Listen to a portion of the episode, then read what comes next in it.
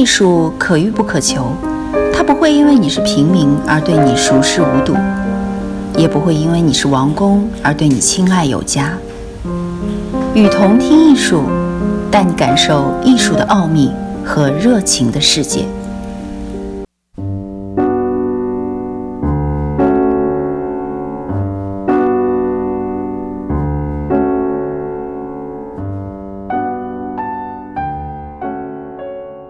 身体与建筑到底有什么关系？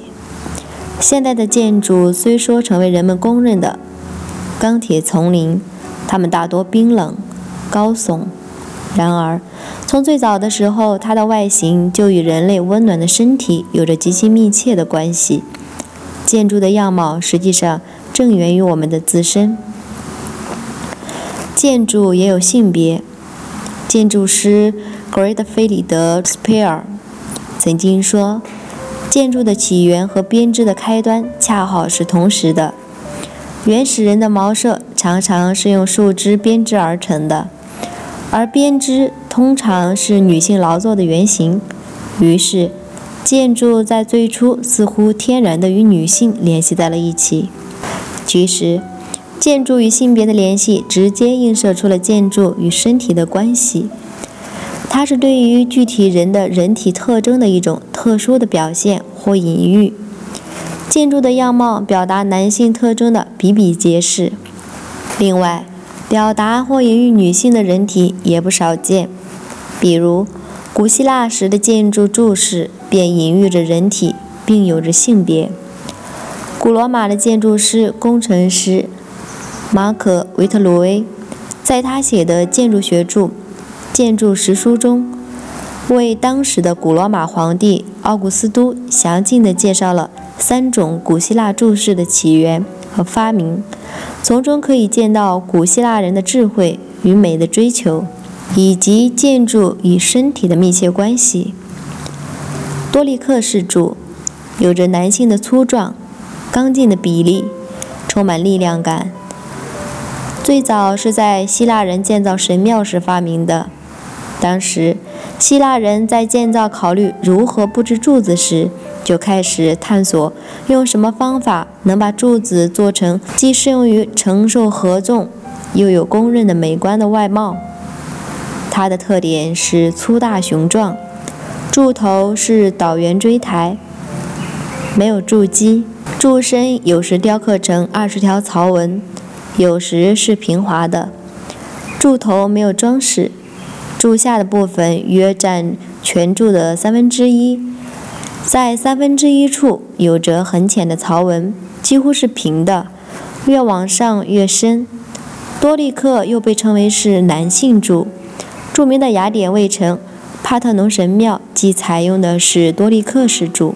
当时的希腊人测量，试着测量男子的身长和脚长，然后得出。男子的脚长是身体的比例六分之一，于是希腊人就把这一男子的身体比例用到了柱子上，也就是按照柱身下部分粗细尺寸的六倍举起，作为包括柱头在内的柱子的高度。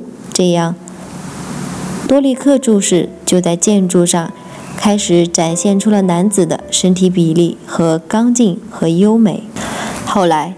希腊人又想到了女子窈窕的身材和修饰风格，他们运用同样脚长和身体比例的方式，结合女性的发饰、衣着等特征，创造出了新的柱式——艾奥尼克柱式。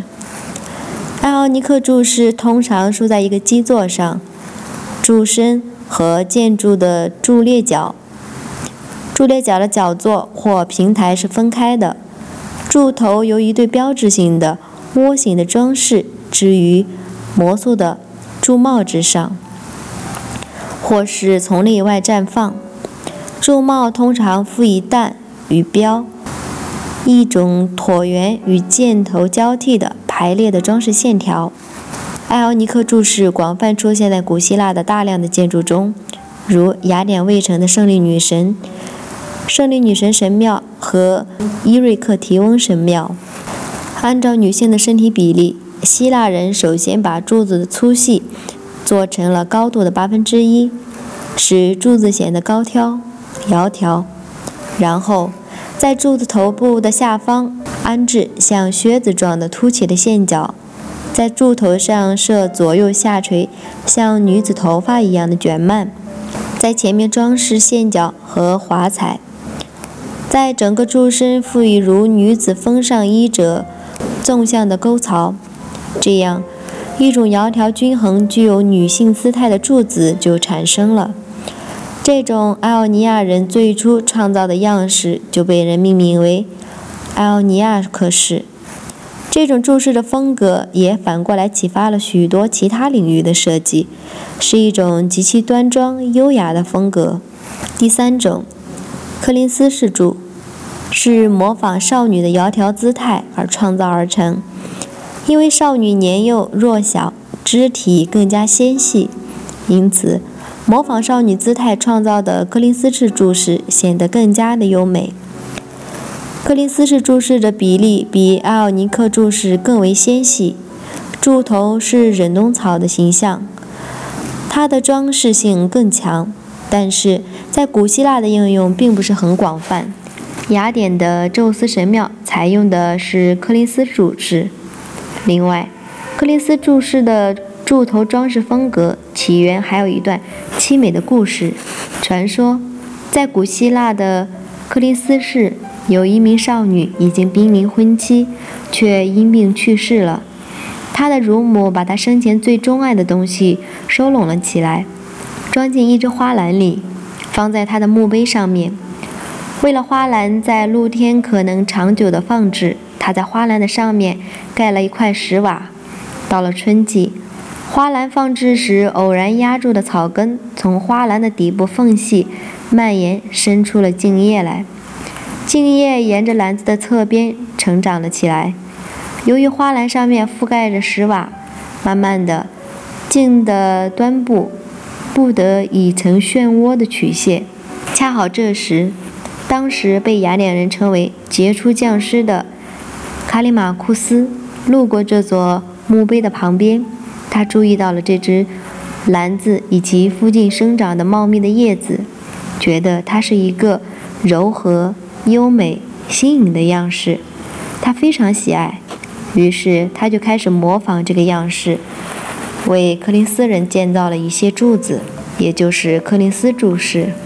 身体的理想，最早建立身体与建筑学之间的关联的，是古罗马的建筑师马可·维特鲁威。他所著的《建筑实书》中提出了著名的维特鲁威人身体作为与维特鲁威十分密切相关的一个主题，直接或隐喻地印记在了建筑学之中。身体对维特鲁威来说是一种微观的世界，代表了一种秩序。维特鲁威人在身体与建筑之间建立起了一种视觉的秩序的关联。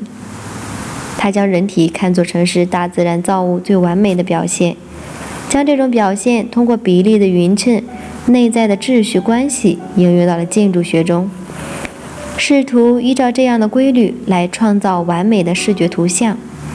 从维特鲁威的建筑实书开始，到阿尔伯蒂的建筑论，菲拉雷特的建筑学论，身体概念一直处于西方建筑学话语的核心之中。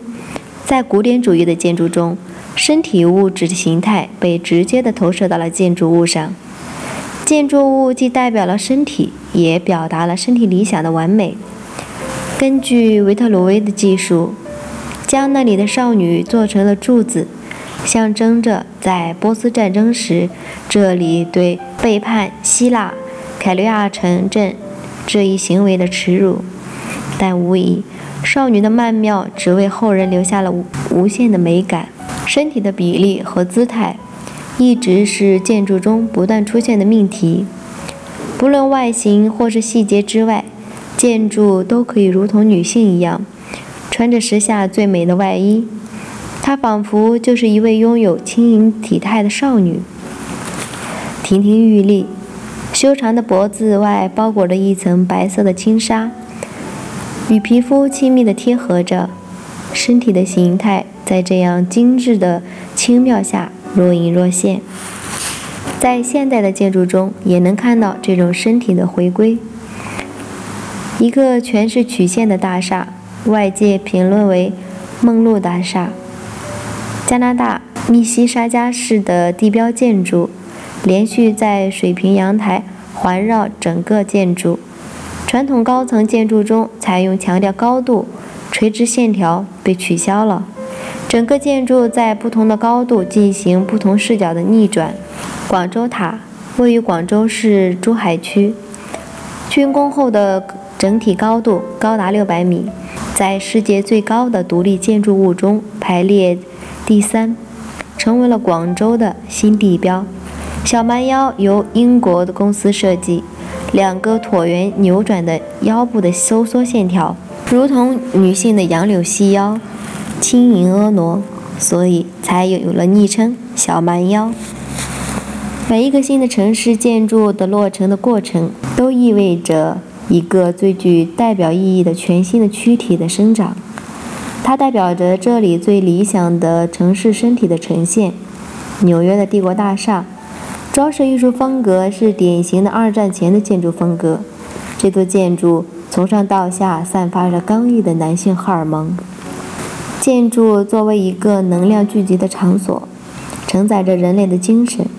身体在建筑学中不仅仅是物质形态上的投射，而更多的表现在精神的体现上。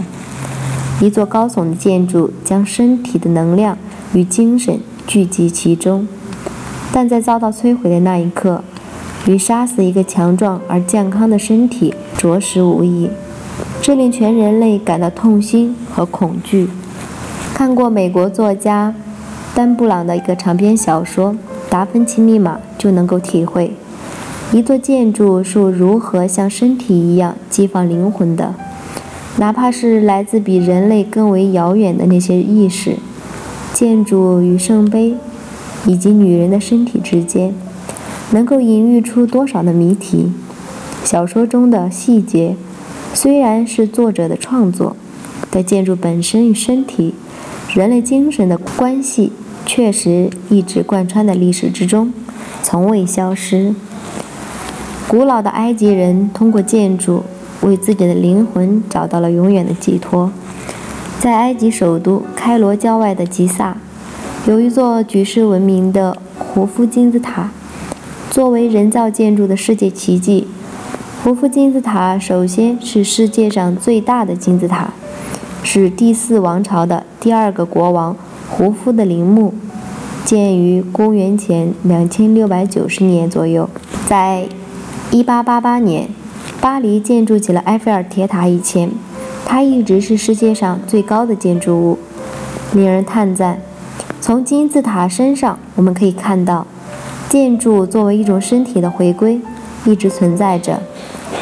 建筑作为人类制造的景观，已经存在于这个星球上很久很久了。它们早已取代了原始的自然，成为了人类共同的地球风景。不论是在最古老的文明里，还是在最发达的都市中，建筑都是人类温暖身体的理想呈现。建筑的样貌和它的精神都来源于我们自身，它效仿着人体最美的比例，身体在运动中的状态。人类不同于时代的对美的追求，它代替一部分原始自然，成为属于人类自己创造的景观。它也作为另一个身体，让人类的灵魂成为一种永恒。人类的精神凝结于建筑的尖尖之上。若你去感受，定能看到，它就是我们每一个人。